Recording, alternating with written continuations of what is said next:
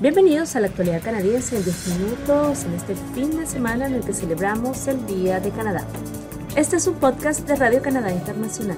Desde Mundial les saluda María Gabriela Ruzzi, hoy en reemplazo de mi colega Rufo Valencia. Desde Estados Unidos piden que Canadá ayude a las mujeres que desean abortar. Nuevas variantes del COVID hacen aumentar los casos y las hospitalizaciones en Quebec. ¿Ha visto las nubes noctilucentes? Un hermoso espectáculo que es posible ver en el cielo canadiense durante el verano. Una organización de apoyo a las mujeres en Detroit, Estados Unidos, está pidiendo a los políticos canadienses que respalden sus palabras con acciones en materia del acceso al aborto para las ciudadanas estadounidenses en Canadá. La semana pasada, el primer ministro Justin Trudeau se pronunció sobre la decisión de la Corte Suprema de Estados Unidos de anular la histórica decisión del caso Roe vs. Wade que reconocía el derecho al aborto, calificándola como un hecho horrible que amenaza los derechos de las mujeres. Danielle Atkinson, directora fundadora del grupo Modern Justice, que aboga por las madres racializadas en Michigan, dijo que el primer ministro de Canadá necesita hacer más que una declaración. Atkinson aseguró que está agradecida por la declaración de Trudeau, pero que hay muchas barreras para las mujeres que quieren obtener el acceso al aborto en Canadá fuera de su propio estado. Esas barreras son particularmente mayores para las mujeres marginalizadas. Explicó que la misma razón por la que revertir estas protecciones federales es perjudicial para las personas marginalizadas es la misma razón por la cual cruzar las fronteras estatales o cruzar la frontera es increíblemente difícil. Cuando se filtró por primera vez un borrador de la decisión de la Corte Suprema de Estados Unidos anulando la decisión Roe vs. Wade, la ministra canadiense de Familia, Karina Good, dijo que las mujeres estadounidenses podrán tener un aborto en Canadá. El ministro de Seguridad Pública, Marco Mendicino, también ha dado instrucciones a los funcionarios de la Agencia de Servicios Fronterizos de Canadá para que permitan el paso libre de las mujeres estadounidenses que deseen abortar. Actualmente los servicios de aborto siguen siendo legales en Michigan, pero la ley podría cambiar. Varios estados de Estados Unidos como Texas, Missouri y Utah ya han prohibido el aborto tras la decisión de la semana pasada, pero para algunos estados como Michigan, el futuro del derecho al aborto aún no está claro. En mayo, un juez suspendió la prohibición del aborto en Michigan que no ofrecía sanciones a casos de incesto o violación, lo que significa que el procedimiento es legal en este estado a pesar de la sentencia de la Corte Suprema de Estados Unidos. Mientras tanto, las autoridades de salud en la ciudad de Windsor, en la provincia de Ontario, Canadá, no se han pronunciado sobre lo que la anulación de Roe vs. Wade podría significar para la región, dada su proximidad a la ciudad estadounidense de Detroit. Tanto los hospitales como las autoridades de salud pública de Windsor, Essex, han declinado las solicitudes de entrevista. Ahora es momento de recibir a Paloma Martínez para que nos comente sus reportajes de la semana. Hola Paloma. Hola, ¿qué tal Gabriela? Con el gusto de siempre, aquí estamos esta semana. Les presento dos reportajes que tienen que ver con las familias, las familias en el verano y las familias en general en Canadá, las familias inmigrantes, las familias latinas. Por ejemplo, les hablo de varios blogs en el país. Padres y madres latino-canadienses colaboran para encontrar juntos respuestas a sus preguntas, preguntas simples como cómo encontrar una guardería, una cita médica, ropa de invierno, un apartamento, juguetes, etcétera.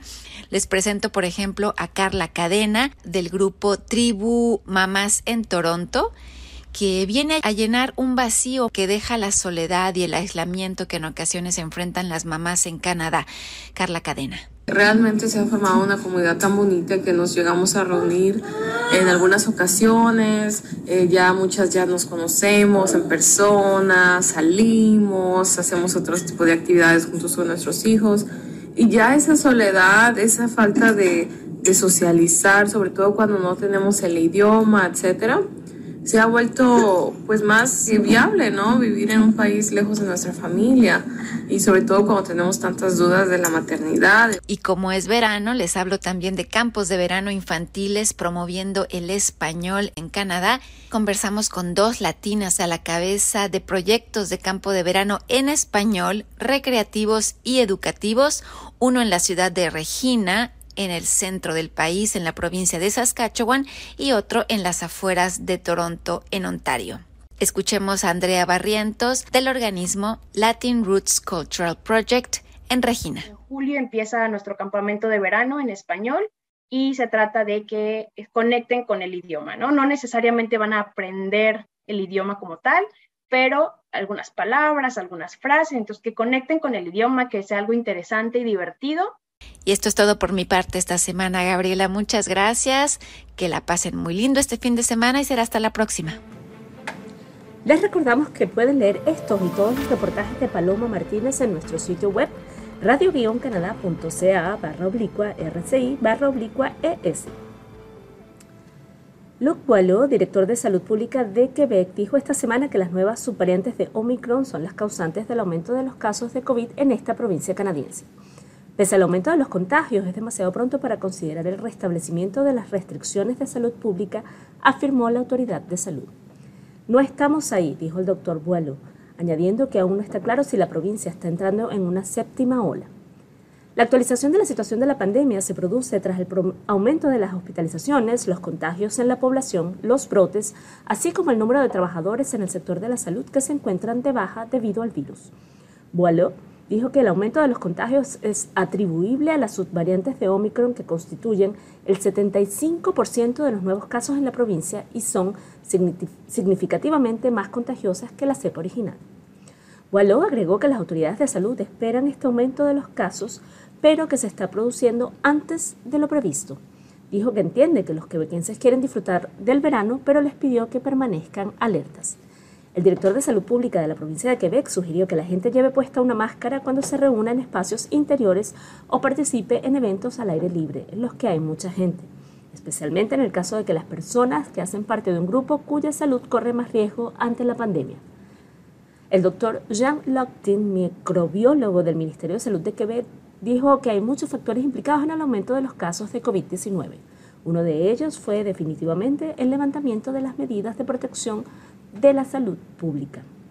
Interrogado por qué las autoridades de salud no recomiendan el restablecimiento del requisito de utilizar una mascarilla para evitar los contagios, Langton dijo que la toma de decisiones ante el riesgo de contagio con, con el COVID ha pasado a ser más bien una responsabilidad personal. Considerando que los países europeos enfrentan actualmente un aumento de los casos de COVID, los especialistas afirman que esperan que Quebec siga por el mismo camino, lo que, lo que probablemente provocará un aumento de los casos este verano con un otoño y un invierno mucho más problemáticos debido a que muchas más actividades se llevan a cabo en espacios cerrados durante los meses fríos. Esta es Radio Canadá Internacional.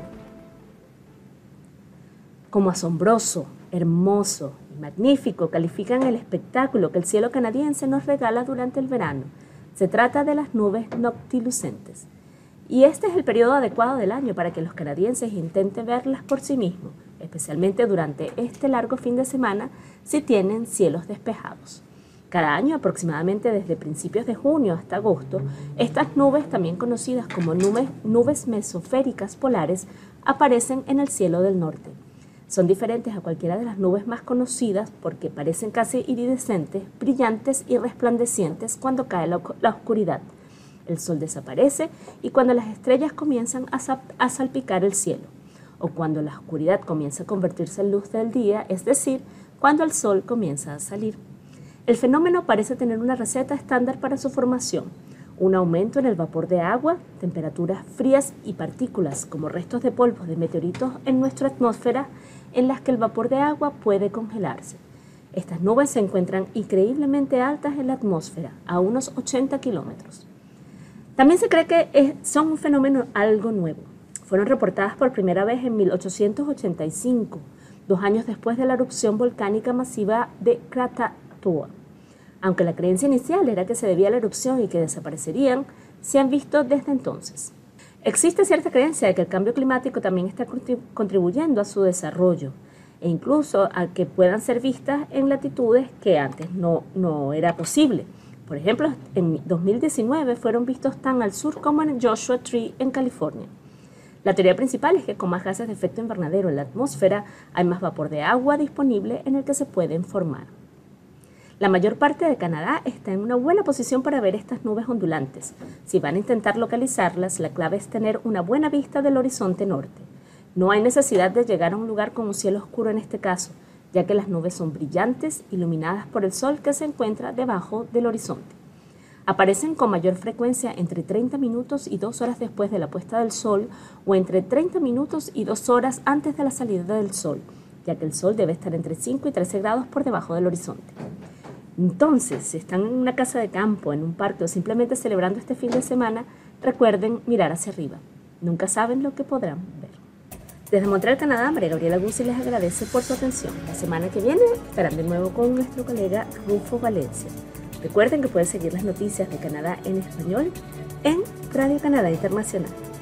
Bye.